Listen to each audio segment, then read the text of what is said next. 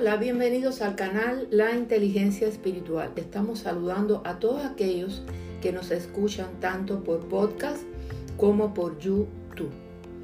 Hemos hablado de poner la mirada en Jesús, autor y consumador de nuestra fe, y esto implica, entre otros aspectos, que habite en nosotros la palabra de Cristo con toda su riqueza, porque recordemos que la fe viene como resultado de oír el mensaje y el mensaje que se oye es la palabra de Cristo. Romanos 10, 17.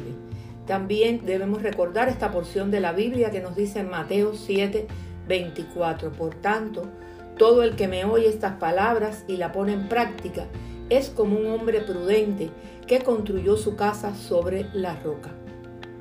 Seguimos con la fascinante carta de Hebreos. Hoy analizaremos la porción de Hebreos 12 del 25 al 27. Y por eso le hemos llamado a este podcast, a esta cápsula, Dios es amor y también fuego consumidor. Dice la palabra de Dios en Hebreos 12 del 25 al 27. Tengan cuidado de no negarse a escuchar a aquel que habla, pues si el pueblo de Israel no escapó cuando se negó a escuchar a Moisés, el mensajero terrenal, ciertamente nosotros tampoco escaparemos si rechazamos aquel que nos habla desde el cielo. Cuando Dios habló desde el monte Sinaí, su voz hizo temblar la tierra, pero ahora Él hace otra promesa. Una vez más haré temblar no solo la tierra, sino también los cielos. Eso significa que toda la creación será agitada y removida para que solo permanezcan las cosas inconmovibles. Ya que estamos recibiendo un reino inconmovible, seamos agradecidos y agrademos a Dios adorándolo con santo temor y reverencia, porque nuestro Dios es un fuego que todo lo consume. Hebreos 12 del 25 al 29. El autor de esta carta nos quiere advertir con claridad lo estéril que resulta nuestra vida cuando dejamos de escuchar a Dios, cuando nos alejamos de Él. La intención que tiene este autor es animar a los creyentes a que se aferren más a la palabra de Dios. Muchos distractores hay en nuestra vida que siempre nos están desorientando, pero debemos fijar la vista y la mente en Jesús, autor y consumador de nuestra fe. Debemos estar iluminados por la palabra. En Hebreos 12 se nos advierte de no rechazar la gracia, debemos estar iluminados por la palabra de Dios. En la medida que nosotros, animados y guiados por la palabra, llevamos a otro, a otros hermanos, a otras personas, las palabras de Dios, le damos oportunidad de que más sean bendecidos por el Señor. Pero cuidado, la palabra no solo lleva consolación, también lleva confrontación, para transformarnos con amor Debemos cuidar el mensaje que escuchamos, porque hay hombres que quieren ser el mensaje, sin acordarse de que solo lo, somos los mensajeros, porque la palabra de Dios siempre es el centro, y si esta palabra no nos confronta, no es el Evangelio de Jesucristo. Hoy es tiempo de hablar de arrepentirse. Ese fue un llamado que hizo Jesús. Ese arrepentimiento lleva a la transformación de mente y corazón y por tanto de comportamiento cuando es auténtico arrepentimiento. El amor de Dios es correctivo y nos conduce al arrepentimiento. Por eso es fuego consumidor. No podemos ver solo a Dios como dador de bendiciones sin corrección. Tenemos que hablar de su justicia y vivir también en su justicia. Por eso reflexionando sobre Hebreos 12 del 25 al 29, podemos decir que la voz de Dios conmovió entonces la tierra y se está refiriendo al temblor en el monte Sinaí. Pero ahora ha prometido diciendo, una vez más conmoveré no solamente la tierra, sino también el cielo. Esta frase, una vez más, indica la remoción de las cosas movibles, de las cosas cambiantes, como cosas hechas, para que queden las inconmovibles. El autor pronuncia una advertencia final a aquellos que pensaban alejarse de Cristo. Si aquellos que rechazaron la revelación dispensada en el monte de Sinaí no escaparon a un severo castigo, mucho menos nosotros si desechamos la revelación que hemos recibido en Cristo. El regreso del Señor será la señal de la remoción de todas las cosas terrenales y temporales, para que solo queden las inconmovibles. Así que tengamos gratitud y mediante ella sirvamos a Dios. Existen otros sitios en la Biblia donde esto aparece también, por ejemplo, porque haré estremecer los cielos y la tierra, se moverá de su lugar por la indignación de Jehová de los ejércitos en el día del ardor de su ira. Isaías 13:13. Debemos entonces escuchar en todo rumor de guerra, en toda dificultad y en medio de esta pandemia que estamos viviendo, la voz del Señor que dice, yo reino y soy un Dios de santidad y de justicia e ira y no aprobaré el pecado. También debemos escuchar en esta pandemia la voz de Dios que dice, yo soy un Dios de misericordia, un Dios de esperanza. La palabra de Dios nos ha advertido una y otra vez que nos desprendamos del amor del mundo. Por eso en medio de esta pandemia debemos creer en Dios y ponernos en sus manos y cumplir su voluntad. Pablo nos enseñó también lo mismo en Romanos 8 del 19 al 22. La creación aguarda con ansiedad la revelación de los hijos de Dios, porque fue sometida a la frustración.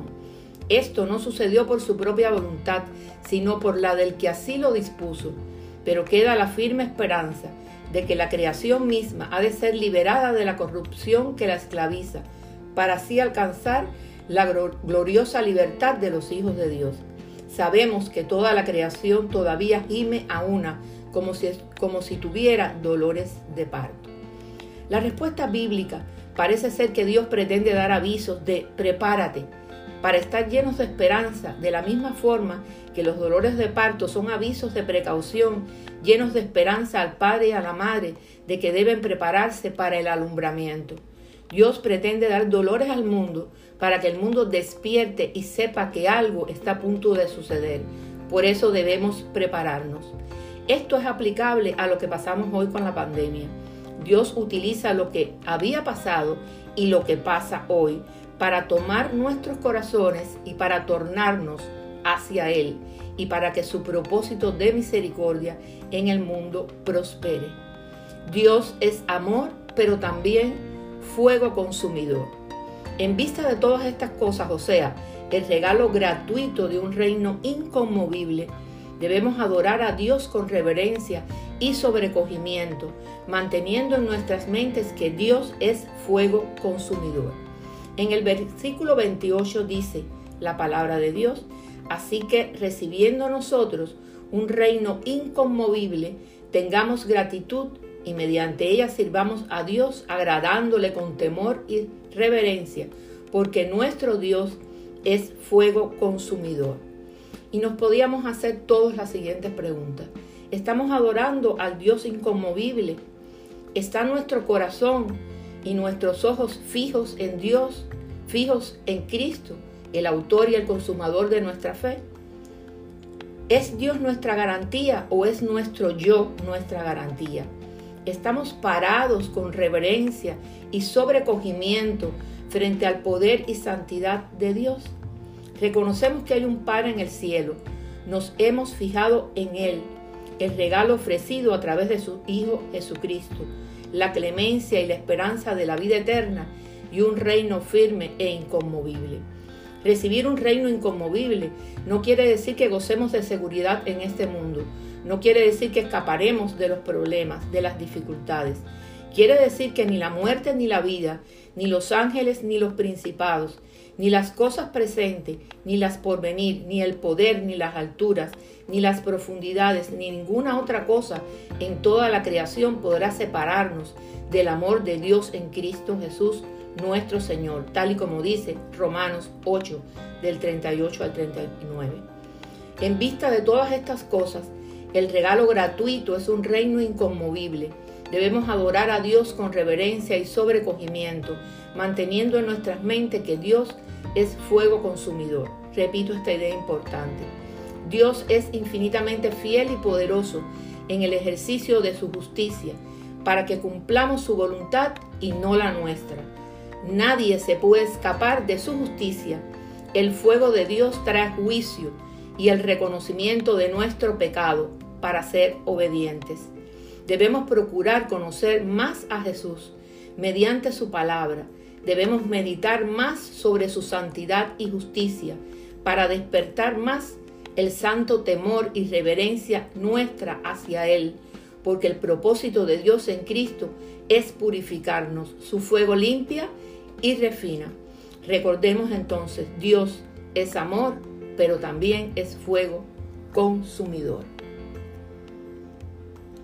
Sería todo por hoy, pero siempre te estoy invitando que si tú no has recibido al Señor o has perdido el primer amor, es decir, que ya no tienes el fervor y el apasionado compromiso de antes, porque apareció la rutina y la costumbre ha sustituido el amor intenso hacia el Señor, pues necesitamos de la reflexión sobre su vida cristiana para rescatar el deleite de su primer encuentro con Jesús y por tanto les invito a que hagan esta oración escritural.